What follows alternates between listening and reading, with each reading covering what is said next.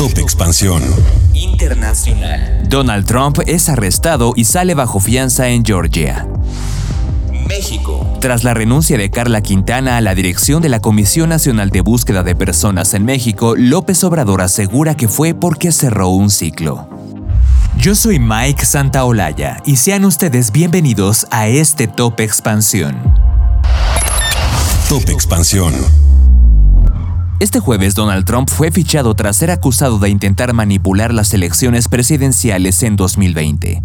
El expresidente estadounidense fue acusado formalmente por 13 cargos en la cárcel del condado de Fulton en Atlanta, según registros publicados por la oficina del sheriff, lugar en donde se tomó una histórica foto policial durante su breve estancia en prisión. Tras una sesión que duró menos de 30 minutos, el magnate de 77 años quedó en libertad bajo una fianza de 200 mil dólares.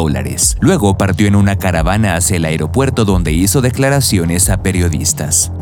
Realmente creo que este es un día muy triste para Estados Unidos. Si cuestionas una elección, deberías poder impugnar una elección, pese a que la elección fue una elección amañada, una elección robada. El favorito para la nominación presidencial republicana del 2024 acusó a sus oponentes demócratas de interferencia electoral. Lo que ha ocurrido aquí es una parodia de la justicia. No hicimos nada malo, no hice nada malo, y todo el mundo lo sabe. Nunca he tenido tanto apoyo, y eso también ocurre con los demás. Además de Trump, hay 18 acusados más y se espera que regresen a la corte la semana del 5 de septiembre, presumiblemente para anunciar si se declaran culpables o no. Top Expansión. El presidente Andrés Manuel López Obrador informó que la renuncia de Carla Quintana como titular de la Comisión Nacional de Búsqueda de Personas Desaparecidas responde a que cerró un ciclo. Carla Quintana ocupó la titularidad de la comisión del 8 de febrero del 2019 al 23 de agosto de este 2023. La noche de este miércoles hizo pública en sus redes sociales la carta en la que le anunció al presidente su renuncia irrevocable al cargo.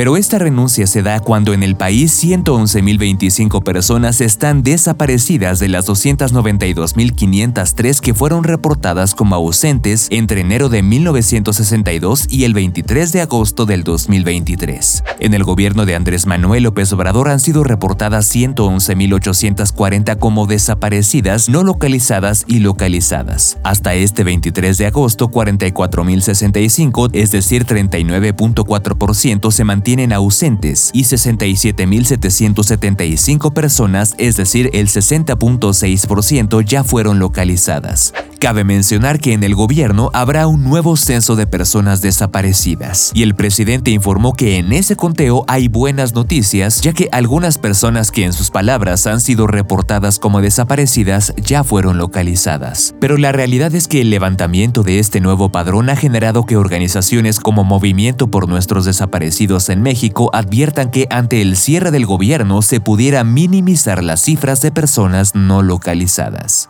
Con información de Lidia Arista. Top Expansión.